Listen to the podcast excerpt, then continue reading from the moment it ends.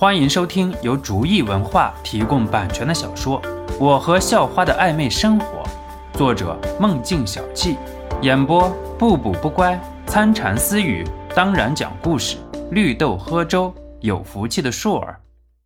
第八十四集，随心言听了也是哼了两声，不过想想肖诺可是去办正事的，没时间也是有可能的。先欠着这顿吧，先把晶晶家的事情给老梁解决了。解决好了，如果晶晶愿意帮你说几句好话，说不定这事就这么过去了。如果处理不好，哼，结果你自己想吧。晶晶，你家的事情你和他说吧。张晶晶像是得到尚方宝剑一般，开始眉飞色舞起来。似乎刚才那个大红脸的不是自己一样，而看看这边的肖诺，则是苦逼无比。和张晶晶在一起的时候，肖诺永远都是吃亏的。能不能帮我去杭州市教训个人？他们，他们欺负我爸爸！张晶晶很是愤怒地说道。能让张晶晶这么愤怒，肖诺也是感觉到不一般。怎么回事？你说清楚点儿。张晶晶便把一切都告诉了肖诺，肖诺听到最后忍不住笑了。虽然自己的父亲被打了，要去报复是很正常的事情，可是张晶晶那个张牙舞爪的样子，肖诺是真的不敢恭维。不过看到肖诺笑了，随心言却是眉头微蹙。没事儿，走吧，要不要教训人咱再说，我先去把张叔叔的伤给治好吧。肖诺也是收起了笑脸，对着二人说道：“对哈，晶晶，这家伙是个神医，啥玩意儿都能治。咱先去给张叔叔把伤治好了。”随心言也是恍然大悟一般，张晶晶还想说什么，不过直接被随心言拉走了。随心言家的司机开着车，很快就到了杭市张泽天住的医院。肖诺进了病房。看见张泽天也是很郁闷的坐着，胳膊上缠着绷带，似乎是胳膊断了，不过看起来没有什么大碍了。爸，你怎么样了？张晶晶也是问道。哈哈哈，乖女儿，爸爸没事你同学吧？来，都坐。张泽天虽然在病床上，不过看到肖诺和随心言，还是很热情的招呼着。爸。这是肖诺。张晶晶把肖诺介绍给张泽天。至于随心言，两个人多少年的闺蜜，张泽天早就见过了。爸，肖诺能治好你，你让他给你看看啊。哦，是吗？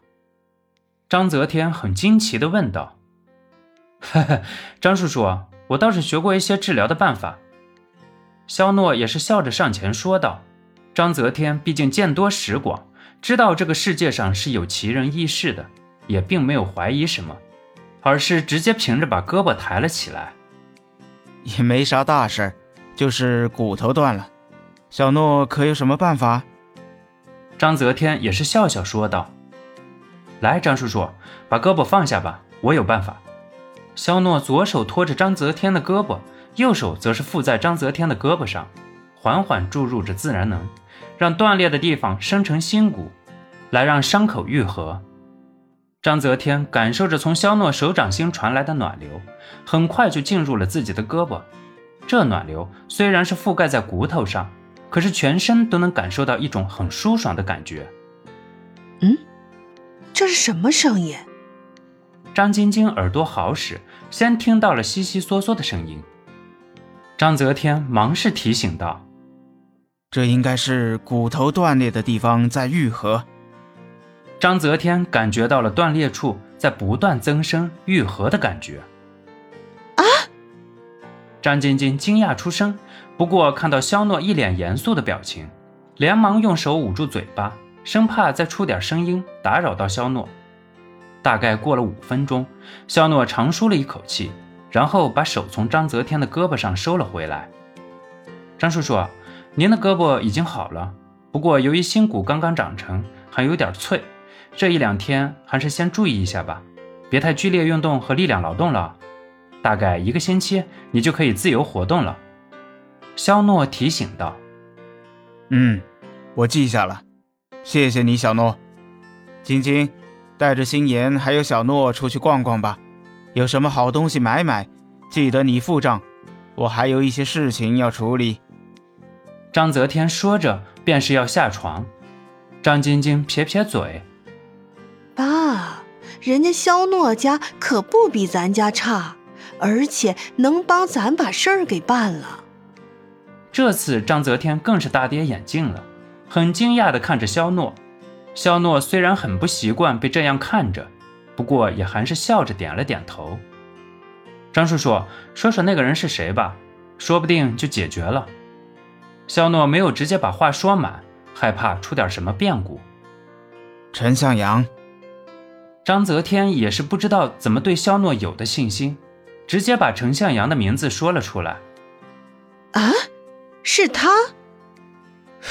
哼，我当时就觉得他不是什么好东西，现在看来还真是。这你这刚走，他就对我家人下手了。本集播讲完毕。感谢您的收听，喜欢请点击订阅加关注，下集更精彩。